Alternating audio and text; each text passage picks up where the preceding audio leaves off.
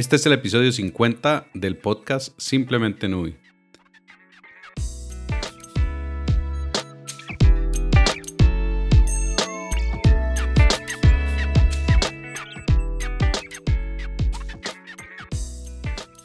Bienvenidos nuevamente acá al podcast donde exploramos los servicios de Nui y hoy estaremos conversando acerca de cómo crear un chatbot para WhatsApp en Google Cloud.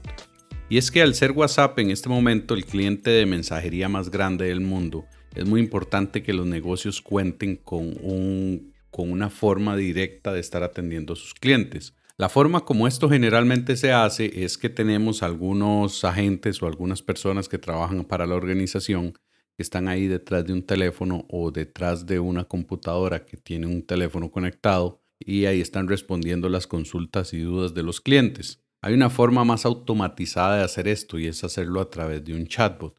En este episodio vamos a tocar, aunque hay múltiples formas de hacer esto, en este episodio vamos a tocar una forma de hacer esta integración con Google Cloud, aunque se puede hacer con, con los otros servicios de inteligencia artificial también que tienen tanto Azure como Amazon como IBM. En este episodio específico vamos a hacerlo con Google Cloud.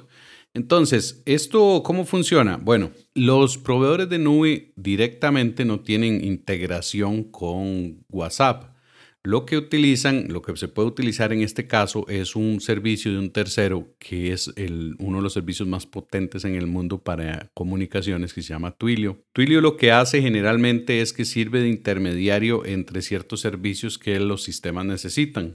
Hablemos de envío de SMS y otros servicios de telecomunicaciones que las aplicaciones no manejan directamente y que se necesitan a, nivel global. Twilio es la plataforma por defecto de este tipo de mensajerías y ahora tiene en versión beta un API que se integra directamente con, con WhatsApp Business. Lo que hace Twilio es que nos da un número de teléfono. Generalmente Twilio nos puede brindar números de teléfono que nosotros vayamos a necesitar también en diferentes partes del mundo. Entonces nosotros podemos perfectamente pedir un número en Twilio. En cuando nos asociamos, nos creamos una cuenta y nos dan un número de teléfono en determinado país. Ellos tienen presencia en muchísimos países. Entonces nosotros tomamos ese número de teléfono que nos da Twilio, lo vamos a meter dentro de WhatsApp, eh, de la versión business de WhatsApp que no es la misma que generalmente utilizamos en el teléfono. Tiene una, para los negocios WhatsApp tiene una versión específica.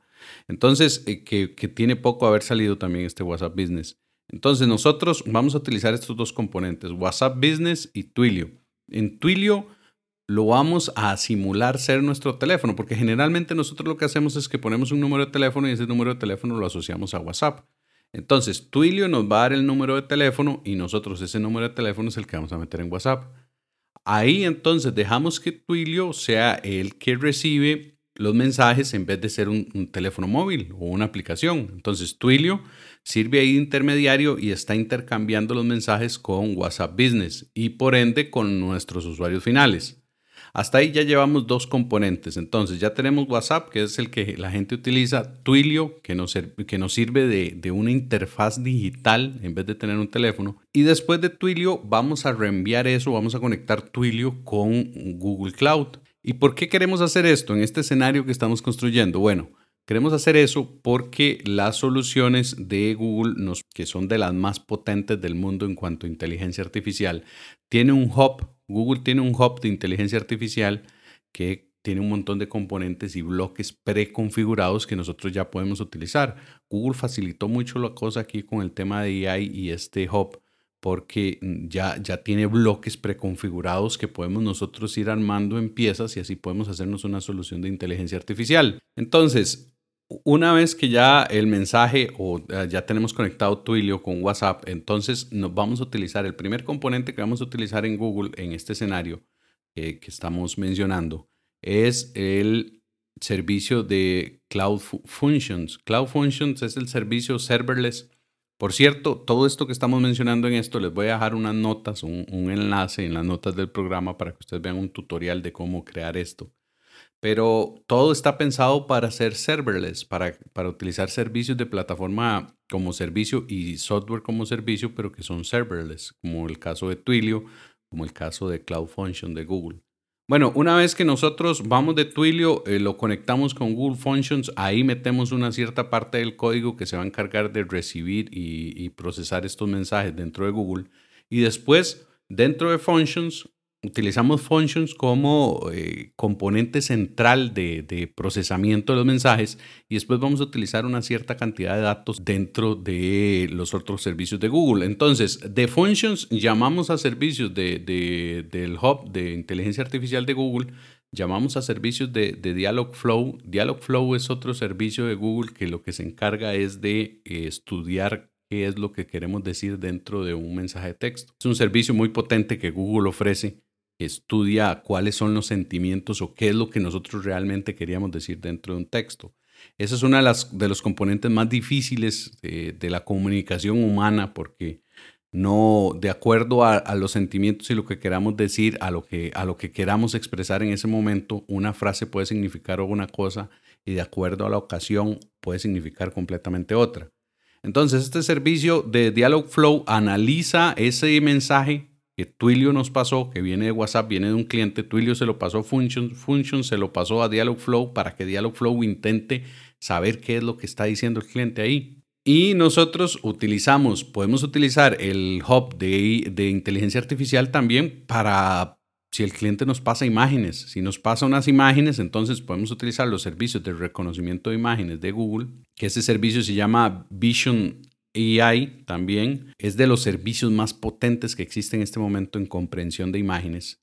Entonces, nosotros, si el cliente nos pasa alguna foto, podemos pasárselo a este servicio y también ver qué es lo que viene en la foto. Y de acuerdo a lo que venga en la foto, de acuerdo a cierto a cierto flujo que nosotros estamos configurando, entonces podemos saber qué es lo que el cliente quería poner, qué es lo que el cliente quería que nosotros le ayudáramos o qué si está solicitando un servicio nuevo o si, o si quiere quejarse de algún servicio que, que le dimos o si quiere sencillamente obtener información. Entonces, ya que revisamos qué es lo que el cliente quería decir, todo esto de manera automática, todo esto que estamos conversando son un flujo automático donde no hay una persona o un ser humano que esté interviniendo.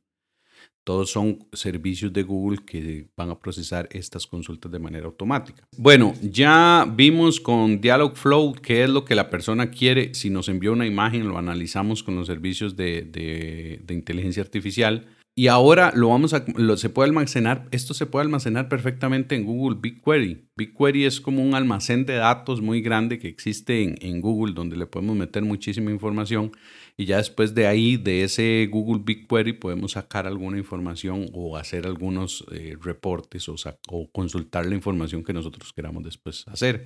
Bueno, y después de todo este análisis, pues lo que queda es devolverle el mensaje al cliente de, de o empezar a entablar una conversación acerca de cuáles son sus requerimientos.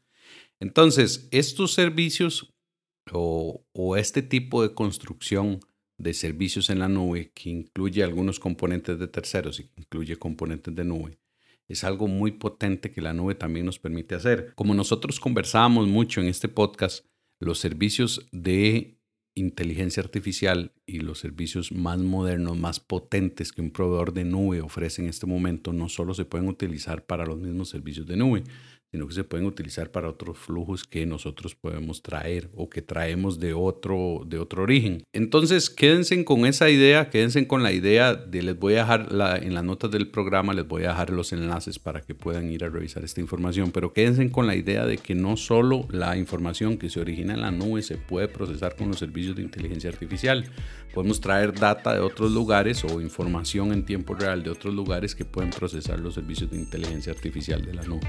Y con esto quiero despedirme, como siempre agradeciendo a ustedes por estar al otro lado escuchando el podcast. Les dejo en las notas del programa una dirección de correo para que nos pongamos en contacto y nos escuchamos en el próximo episodio de Simplemente No.